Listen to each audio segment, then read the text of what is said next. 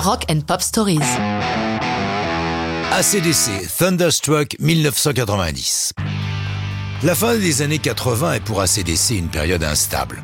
Bien que leur vente de disques faiblisse, il serait exagéré de dire que le groupe bat de l'aile. Les tournées sont toujours l'occasion de salles qui font le plein et sont toujours aussi longues et épuisantes. À tel point que Malcolm Young jette l'éponge au terme des dates européennes, son addiction à l'alcool ne l'aidant pas à conserver la forme. Pour la centaine de dates restantes, il cède donc temporairement sa place à son neveu Stevie, car ACDC, ne l'oublions pas, c'est avant tout une grande famille.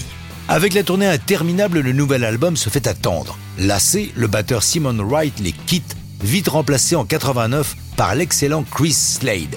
Celui qui est vraiment agité, c'est Angus Young, qui se trouve à bord d'un avion, frappé par la foudre, ce qui lui fait dresser les cheveux sur la tête. Il est Thunderstruck, abasourdi en français, et c'est l'idée de base de la chanson.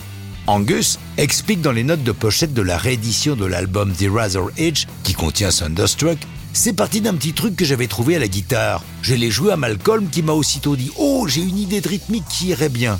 On a bâti la chanson à partir de ça. On l'a bricolé pendant quelques mois jusqu'à ce que tout se mette en place. Pour nous, c'était vraiment un bon titre à utiliser. Ça sonne pour un groupe comme nous, car ACDC, c'est un symbole d'énergie, c'est l'idée de base. La manière diabolique de jouer la partie de guitare qui ouvre la chanson, toute corde pincée sauf le ré, a été inspirée à Angus par son frère aîné George, producteur de plusieurs de leurs albums et membre des Easy Beats dans les 60s. La famille encore.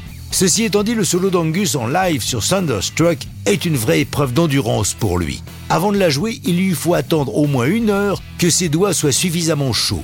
Pour cette chanson, l'album The Razor Edge, ACDC innove et va travailler au Little Mountain Sound Studio de Vancouver, à l'extrême ouest du Canada, avec le producteur Bruce Fairbairn, qui a déjà œuvré au même endroit pour Bon Jovi et Aerosmith.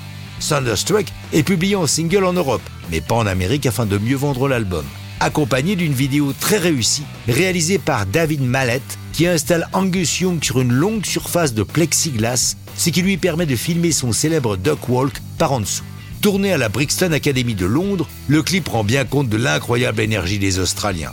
Thunderstruck est devenu l'un des morceaux fétiches du groupe, joué à chaque concert. Quant au clip, il a dépassé le milliard de vues sur YouTube, mais ça, c'est une autre histoire de rock'n'roll.